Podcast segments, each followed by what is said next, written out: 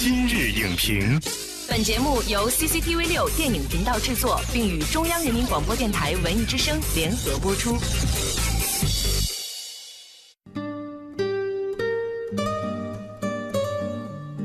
独立而有态度的电影评论，我们用专业的知识为你带来有价值的信息。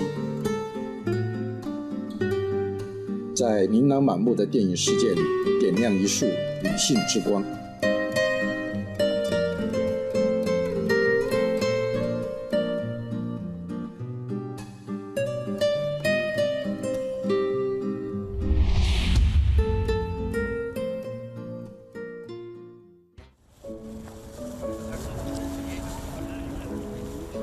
从一九七八到一九八四八五年，这可能是中国电影最朝气蓬勃的十年。你叫什么？赵小花。我最亲爱的邻居们，让我好好握握你们的手。他们试图在用影像新的表达形式，向世界说明中国正在发生改变。我们经受住了，我们长大了。我都是为了你，为了你。今天我们会跟谢飞老师一起来谈谈这几年的艺术创新、艺术探索的电影。这些电影，我们今天来看，充满了青春气息，充满了创新精神。我们也能从中看到我们的父辈。他们怎么样走过了一条艺术探索、艺术表达的道路？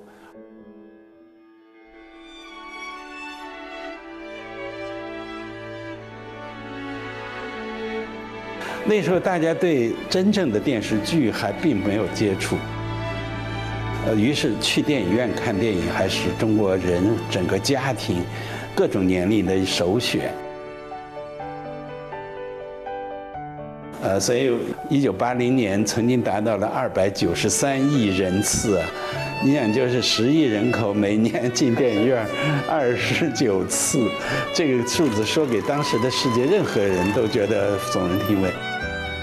呃，所以这个呃是一个影院时代，大影院时代。就八十年代初期一直到八十年代中期，其实大概有那么四五年左右的时间，就是中国电影出现的普遍性的一个艺术创新的热潮。你回忆一下，当时最早可能你觉得在电影当中出现的这些变化，体现在哪些电影？体现在什么方面？为什么我们对八十年代都很怀念呢？因为那是一个开始不断转变每一个人的思想的过程。七八年五月，出现了一篇“实践是检验真理的唯一标准”，就是对我们过去坚信过的一些概念、原则，它有可能是检验。实践检验它是不对的，我们就应该否定它。所谓为什么要改革开放？改革就一定要把过去的一些破旧破掉，哎，树立新的理念。所以在电影艺术上也是这样啊。我跟郑洞天到新疆场年纪轻嘛，就去支援他们。拍文革后的第一个电影，有一天他们说：“哎呀，这有个新电影要演，叫《小花儿》。”啊啊！当时很惊讶，说说这个电影听说反响很热烈，我们就去一看，就发现这个电影里头，一个是他用了很多新的电影语言，就是黑白彩色，是现在过去的这种运动镜头也用运动镜头，特别是他写革命战争，不再像过去那样歌颂革命性主义，而是。写人情，写姐妹情，呃，兄妹情，把过去的革命主题变成了有一定的情感，那，就是他们在艺术的理念上有新的元素。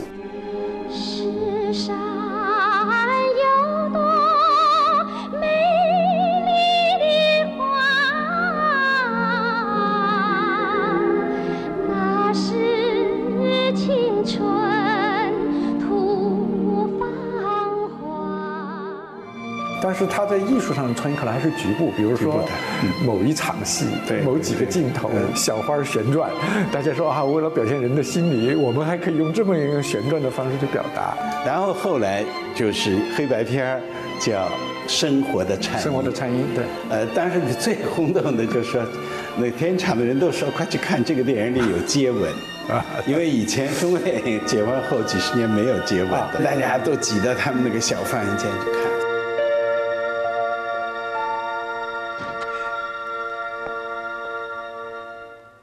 过去我们确实有些限制，比如不能接吻，而且我印象八十年代初期。大众电影曾经登过一篇《水晶鞋与玫瑰水晶玫瑰花的一个接吻的一个一个封底一个，哎呀，轩然大波啊！一万一万两千多封信，就是读者来认为你们杂志怎么登这样？对，就是社会主义杂志 怎么能够跟资产阶级的生活方式、生活方式啊，有辱斯文呐等等，就不健康啊。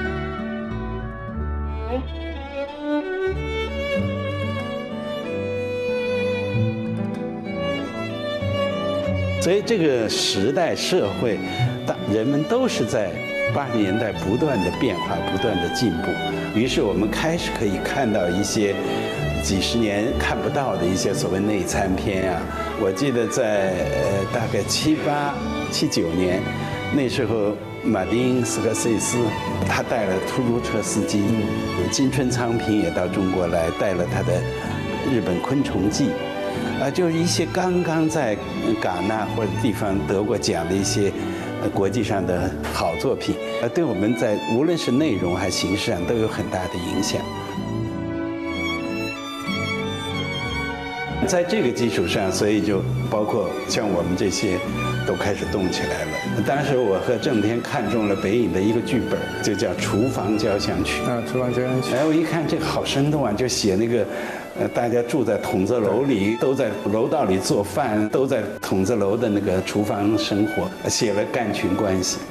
呃，后来我们就把剧本要到手，啊，要拍。后来我就跟郑老师说：“我说算了吧，我不能来，我的院长让我当，我就得当了，你 你当吧。”郑天就拍了这部戏叫《邻居》，这戏大概八一年吧得了金鸡奖。是，你们快做爸爸妈妈了，但愿你们的孩子长大了。不会再为房子操心。事实上，它确确实实改变了中国电影。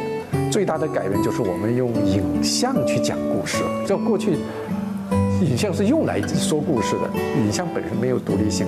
现在呢，开始用影像去讲故事，或者说影像的意义超越了故事。有人讲，八十年代是理论和创作最紧密结合的一个时代，就是创作人员如饥似渴的在学理论，同时看。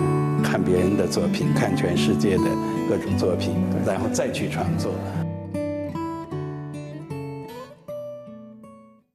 本栏目视频内容，请关注 CCTV 六电影频道，周一到周五每晚十点档《今日影评》。